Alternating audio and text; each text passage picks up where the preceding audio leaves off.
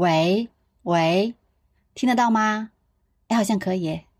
Hello Hello，你好呀，我叫宋可以，这是我向宇宙发出的第六封声音交友信。既然这是一个声音交友电台，这次我想聊一聊朋友这件事。我昨晚做了个梦，梦里面我好像坐在一个阶梯教室里上课，坐在最后一排。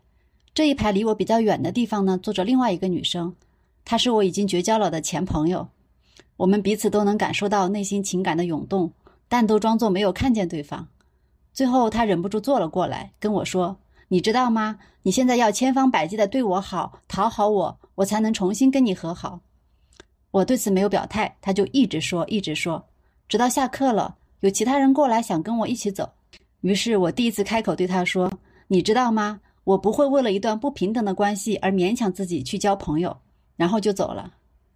这段梦醒来以后仍然异常清晰，因为它揭示了我内心最真实的想法。家庭中、工作中的关系大多是不平等的，但交朋友这件事是我唯一可以选择的相对平等的关系。关系总是建立在能够互相识别的前提之下，最初一定是心有戚戚，互相走近，友情升温以后呢，粘稠绵密。但总有一两个时刻会触到彼此的底线，遇到考点，考过了就再走一程。没考过，可能就要 say goodbye 了。我的底线就是对方能不能把我当成一个平等的、需要尊重的人。你呢？你对友情的看法是什么呢？你的底线又是什么呢？这世界有那么多人，能玩到一起、聊到一起的，就开始进入到真正的社交圈。能互相理解、互相尊重、互相帮助的，才会更上一层。能珍惜关系，不轻言放弃，希望成为彼此人生的重要见证者。这是我认为最好的友情。最近有个朋友想请我和他和他的伴侣做情感咨询，他觉得我了解他们之间发生的所有事情，咨询起来呢可以省略所有的前提，更高效。我很明确的拒绝了。除了心理咨询本身的伦理限制以外，心理咨询师和来访者关系的终点是结束这段关系，指向分离。所谓扶你上马，送你一程，最好再不相见。而朋友的关系呢，我是希望越长越好。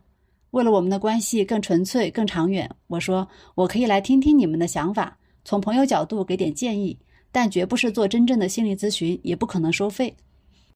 后来他们自己给这场有朋友见证的改变关系格局的重大谈判取名为“五幺七事件”，还请我吃了一顿大餐。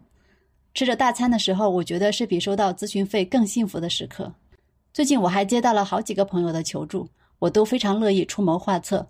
整个过程也充满了幸福感。一般来说，被求助的感觉比自己去求助的感觉更好。这是为什么呢？好像对方传递出来的信息是我需要你。这个时候，不管帮不帮得上忙，都自我感觉良好。如果是自己去求助呢，就变成了我向对方说我需要你，在不确定对方回答的前提下，把自己的脆弱暴露出来，内心的感觉是忐忑的。我常常在教育儿子的时候说：“你去向别人求助一件对方力所能及的事情，是给别人一次高兴的机会，是做好事哦。但换作是自己，也不是那么容易开口的，可能还是有这种不确定的感觉在作祟吧。你呢？你认为最好的友情是什么样的呢？你是常常帮助朋友，还是求助于朋友呢？